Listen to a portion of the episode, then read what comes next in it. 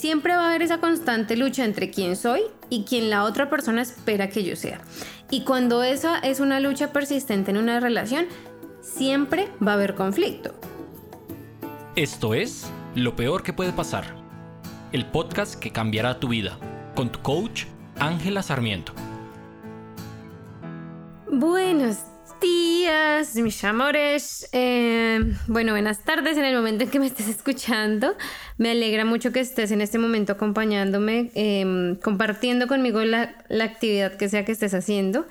Gracias por tu tiempo. Y bueno, vamos a empezar con la carta de la semana del podcast y es la saqué de nuestro oráculo, nuestro deck de cartas de Startseed, que son semillas de de estrella, básicamente.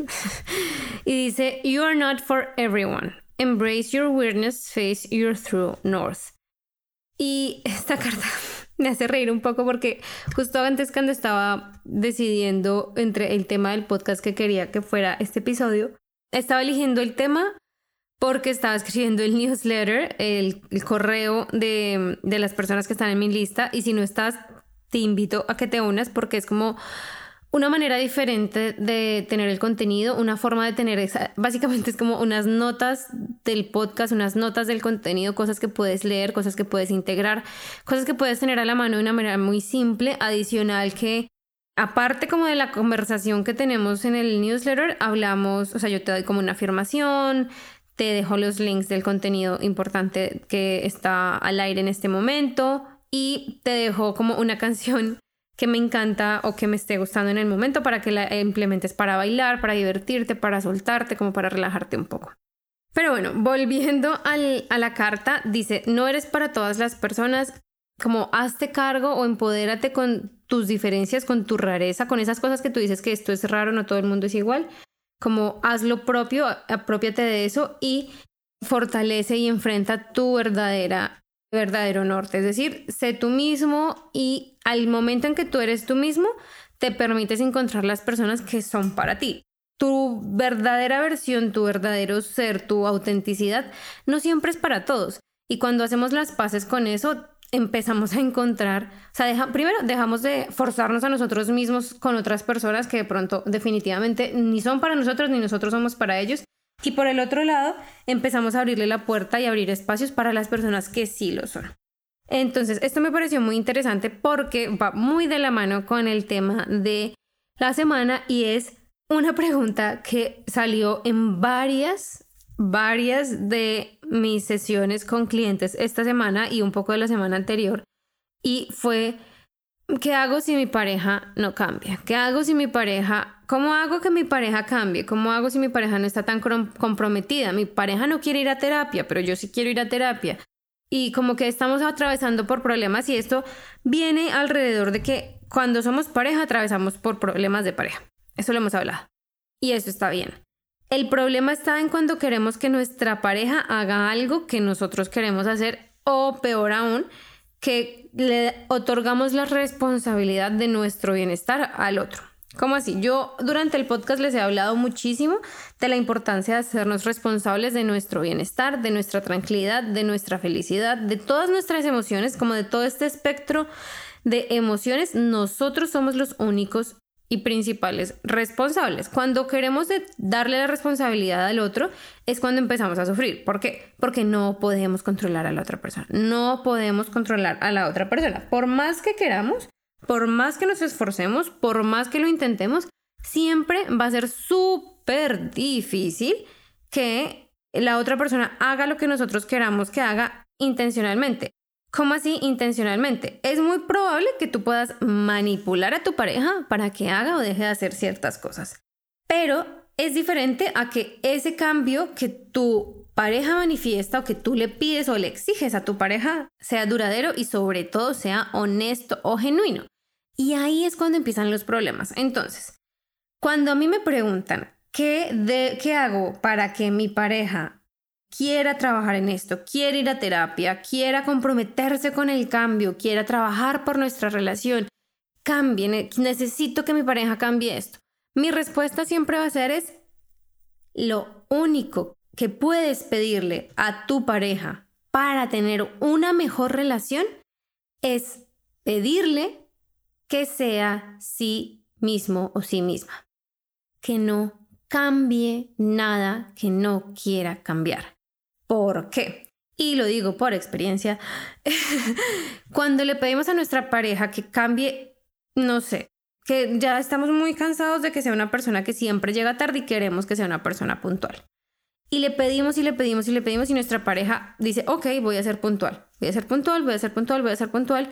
Y lo hace un par de veces, un par de, de salidas, un par de ocasiones. Eventualmente, cuando el cambio no viene desde adentro, la otra persona se va a cansar, la otra persona va, o sea, siempre va a haber esa constante lucha entre quién soy y quién la otra persona espera que yo sea. Y cuando esa es una lucha persistente en una relación, siempre va a haber conflicto, porque inconscientemente o conscientemente estamos renunciando a ser nosotros mismos para complacer a alguien más. Y ya sea que seas tú la persona que está cambiando para complacer a tu pareja o que tú seas la persona que le está pidiendo a tu pareja que haga un cambio para complacerte a ti, ambos van a sufrir. ¿Por qué van a sufrir ambos? Porque si tú eres la persona que pide o exige, en el peor de los casos, vas a creer que tu pareja cambió y ahora es una persona diferente y ahora lo quieres o le quieres por ese cambio, por esa, por esa actitud diferente, por esa evidencia falsa que te está mostrando. Es cuando nosotros le decimos a nuestra pareja, yo te quiero sí y solo sí, haces este cambio. Eh, yo te perdono sí y solo sí, tú ya no vuelves a tener amigas mujeres y no le vuelves a hablar a ninguna mujer estoy diciendo cualquier cosa. O yo quiero que sigamos con la relación sí y solo si tú no vuelves a salir en las noches o no vuelves a salir con tus amigos o no sé. Ese tipo de cosas cuando ponemos condiciones que primero pueden tomar dos rumbos. El primer rumbo es que tu pareja se sienta tan avergonzado de sí mismo que diga sí a todo. Y ese sí a todo es un sí por complacerte por, es puro people pleasing, es puro quiero mantener la situación tranquila. No es hago este compromiso porque me nace, porque sé que es lo mejor para la relación y lo mejor para mí, sino lo hago por ti.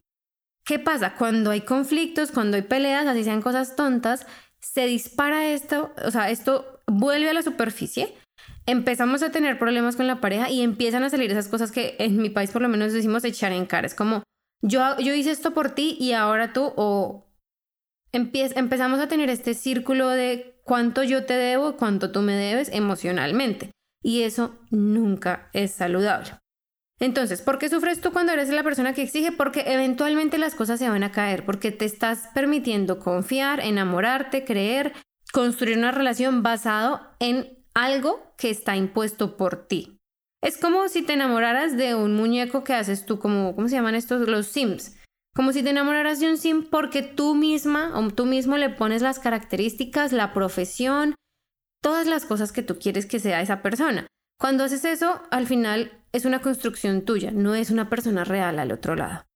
Entonces, cuando tú eres la persona que exige, te vas a sufrir porque eventualmente la otra persona va a ser sí mismo. O sea, no podemos mantener una mentira en nuestra personalidad, en nuestro carácter por siempre. No se puede. Y sufres cuando te empieza y luego te dices a ti mismo, pero yo creí que eras diferente o empecé a creer que eras diferente. Y muchas veces también pasa, y esto es otro tema, pero muchas veces también pasa que cuando empezamos a salir con alguien, nos armamos a nosotros mismos y nos pasa a todos los humanos que nos empezamos a mostrar como una persona que de pronto no somos. Y cuando avanza la relación, la otra persona dice, te dice, cuando te conocí eras diferente. Es, yo siempre pongo este ejemplo, bueno, últimamente pongo este ejemplo, y es, es como, digamos, yo como mujer latina, con mis creencias y mis temas sociales en los que crecí, digamos, yo a mí siempre me decían que eh, una mujer debe ser tranquila, debe siempre estar sonriente, debe ser divertida, debe ser un poco sumisa para agradar. Y al principio yo de las relaciones, yo era así, yo era súper tierna, súper linda, calladita, pero realmente yo soy una persona de un carácter fuerte, hablo fuerte, tengo opiniones muy marcadas, sé lo que quiero, sé cuándo lo quiero, sé cómo lo quiero y esta es como la persona que yo soy. ¿Qué pasa? Que cuando yo estoy en una relación y durante meses o lo que sea que pueda aguantar, muestro que soy una persona totalmente diferente o ciertamente diferente a lo que realmente soy, eventualmente mis rasgos reales van a salir a la luz. Y cuando eso sale a la luz, lastima a la otra persona porque la otra persona cree que tú lo estabas engañando. Que al final sí, al final estábamos engañando a la otra persona. ¿Cómo sufre la persona que cambia? Porque yo creo y estoy segura que nada nos lastima más como seres humanos que tratar de ser lo que no somos para satisfacer algo externo. Una cosa es esforzarnos por crear una personalidad que diferente, por crear rasgos diferentes, costumbres, hábitos diferentes en pro de nuestro bienestar. Es como si yo dejo de fumar porque quiero, porque me quiero sentir más saludable, porque me quiero sentir manejar diferente mis emociones, mi ansiedad, quiero hacer esto por mí, por mi salud a futuro, versus dejo de fumar porque a mi pareja no le gusta que fume. Yo tengo, cuando yo siento que tengo que cambiar quién soy, lo que quiero, lo que me hace feliz, cuando tengo que sacrificarme para complacer a otro, eso duele. Y eso genera rencor. Lo queramos aceptar o no, genera rencor. Empezamos a crear un rencor hacia la otra persona que algunas veces decimos, no sé por qué tengo tanta rabia contra esta persona, no lo sé. Y lo que pasa realmente es que debajo de esa superficie estamos negándonos a nosotros mismos ser quienes somos para complacer al otro. Y esto no solamente pasa en las parejas, pasa también en las relaciones familiares. Pasa en las relaciones familiares en la medida en que muchas veces, y me incluyo, optamos por una personalidad porque creemos que a mamá y a papá les va a gustar más. A mamá y a papá les va a gustar más la niña recatada, que se viste bonito. A mi mamá le encantaba que yo solo me pintara las uñas de color rosa, francés, así rosa con la línea blanca, mi cabello siempre arreglado, todo muy tranquilo. Pero, ¿qué pasa cuando yo quiero publicar una foto un poco sensual mía? ¿Qué pasa cuando me quiero pintar las uñas de rojo intenso, de morado? ¿O qué pasa cuando quiero explorar como mi sensualidad públicamente? esa parte que duele, que me da rabia contra mis papás, hipotéticamente, es porque yo me estoy negando a mí misma ser la persona que soy, expresarme de la manera que realmente lo quiero, querer lo que quiero. Muchas veces reprimimos incluso lo que queremos. Por ejemplo, yo quisiera tener una vida más tranquila, de vivir en el campo, no tener aspiraciones profesionales así corporativas grandes. Eso me haría feliz tener una vida sencilla y simple. Pero mi pareja es una persona súper enfocada en el éxito convencional, en, las empresas, en la, escala, en la escala empresarial, en tener mucho dinero, mucho reconocimiento. Entonces yo persigo esa carrera o mis papás quieren eso para mí también, ¿no? Yo persigo ese proyecto de vida clásico o popular, por así decirlo, pero en el proceso me niego a mí misma lo que yo realmente quiero. Ni siquiera soy capaz de admitir que quiero eso.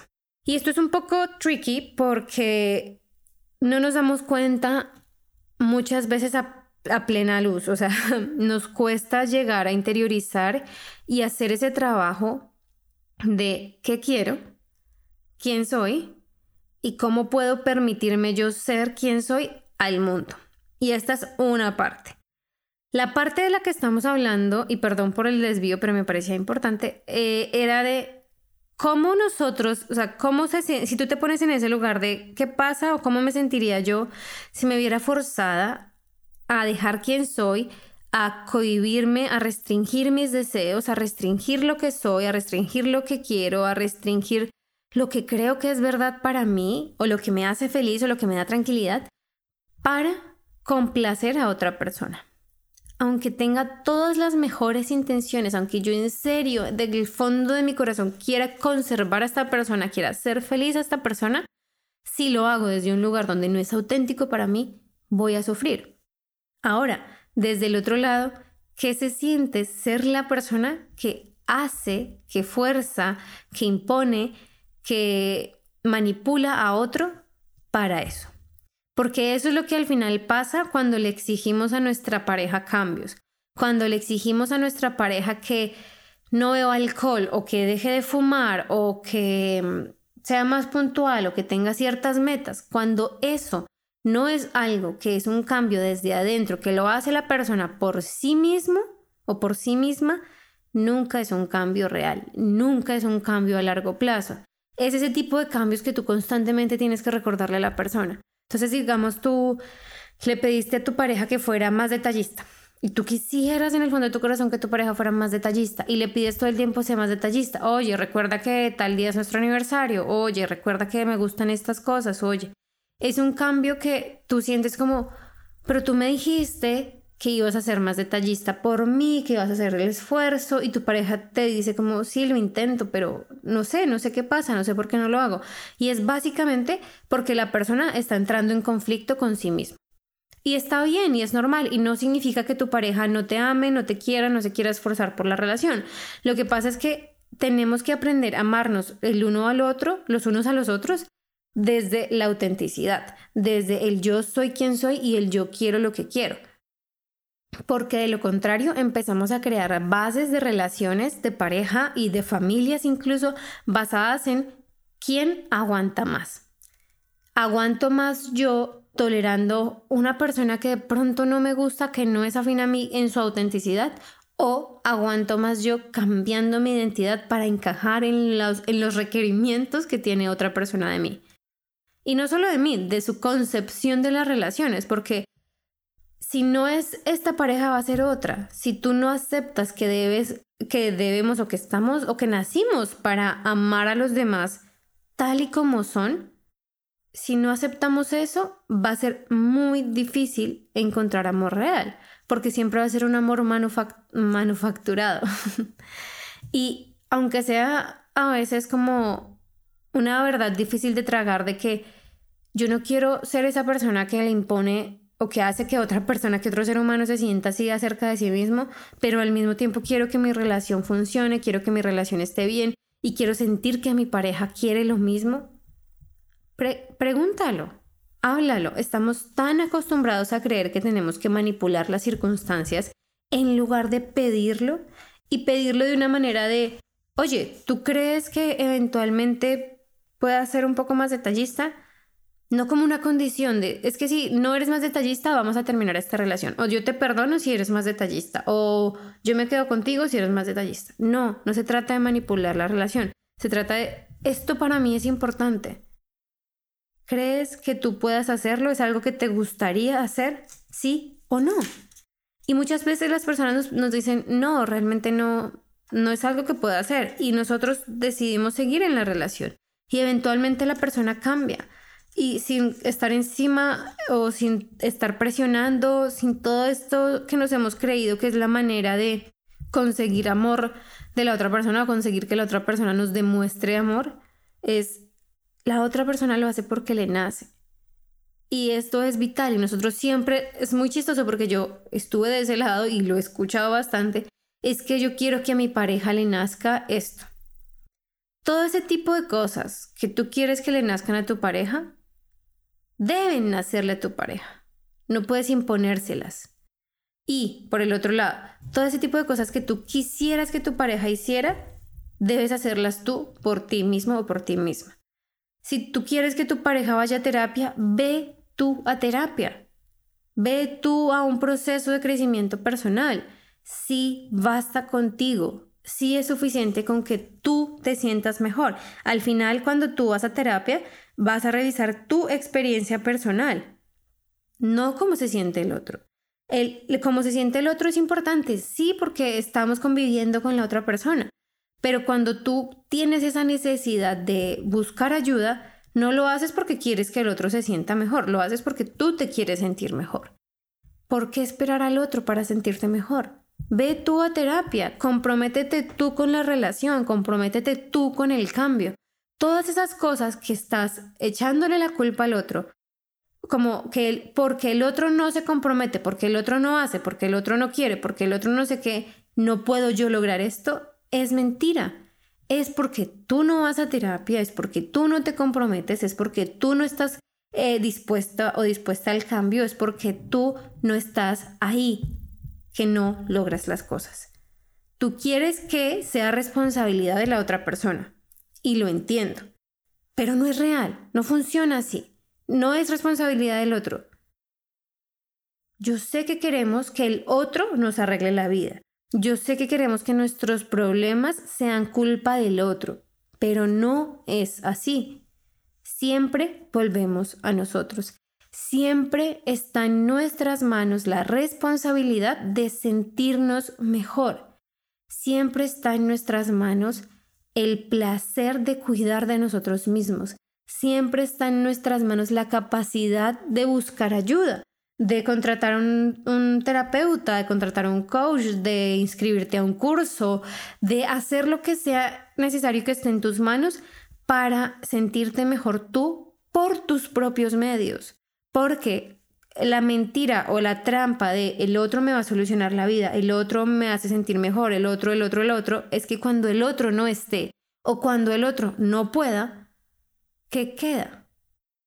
Siempre quedas tú. Es por eso que nosotros tenemos que hacernos cargo y tenemos que ser responsables de nuestro bienestar emocional. Utiliza las herramientas que escuchas, que ves, que lees, utilízalas. Todos, todos nosotros tenemos un, en este momento, en, este, en esta época, en esta era en la que vivimos, tenemos un, literal, un arsenal de recursos a nuestra disposición. Usémoslos. Y no necesariamente tienes que pagar. No necesariamente necesitas invertir, invertir dinero, necesitas, pero siempre necesitas invertir tiempo, necesitas invertir em, ganas y fuerza de voluntad. Porque así es que se construye el cambio, con la acción, tomar acciones, contratar las personas que necesites contratar, comprar los cursos que necesites comprar, pero realmente moverte hacia adelante. No esperar a que el otro te solucione la vida, no esperar a que, y esto, ojo, esto no va solamente a a personas, que sí es nuestra principal foco eran las personas, pero a veces esperamos que nuestro trabajo cambie, que nuestro jefe cambie, que nuestra empresa cambie sus políticas, que nuestra situación financiera cambie, que nuestra ciudad cambie, que nuestro gobierno cambie, que todo cambie. Y no debemos esperar a que eso pase, porque ¿qué pasa si nunca sucede? ¿Qué pasa contigo? te quedas sintiéndote miserable por siempre, esa no es la vida que yo quiero para ti. No es la vida que yo quiero para ti porque tenemos tanto potencial por dentro de nosotros que en el momento en que dejamos de hacernos responsables y hacernos cargo y se lo damos a alguien más, es cuando soltamos las riendas de nuestra vida y estamos a la merced del mundo. Y es cuando sufrimos. Lo que le puedes pedir a tu pareja en este momento, hoy, para mejorar tu relación, para tú sentirte mejor, para cultivar amor, confianza, perdón, es que tu pareja sea fiel a sí mismo o a sí misma. Esa es la clave. Esa es la clave siempre. Y de verdad, espero que tú interiorices esto a tal punto de que te sientas cómodo con quien es tu pareja o cómoda con quien es tu pareja y si no es el caso, si no hay amor después de la autenticidad, permitirnos seguir adelante. Como nos decía la carta de, de la semana, no somos para todo el mundo y no todo el mundo es para nosotros. Y cuando aceptamos que somos diferentes, que podemos querer cosas diferentes, y aunque duela, aunque nos digamos, es que yo lo amo, yo sé que no, eh, no debo estar en esta relación, pero me cuesta, todo es una constante pérdida pero cada que perdemos ganamos. Ganamos conciencia, ganamos sabiduría, ganamos amor, ganamos más. Dejemos de un lado la historia de que tenemos que conformarnos con relaciones que están basadas en mentiras, con no poder ser auténticos entre nosotros como pareja y con tener que quedarnos con la persona que estamos por comodidad. Respira profundo, todo va a estar bien y siempre que necesites, vuelve al podcast. Hay muchos episodios, afortunadamente ya tenemos una biblioteca un poco más grande. hay algo para, para ti. Y si hay un, hay un tema que te gustaría saber, los miércoles voy a intentar, eh, si no se me olvida, voy a intentar abrir una cajita de preguntas en Instagram. En, mi Instagram es The Abundance Goddess.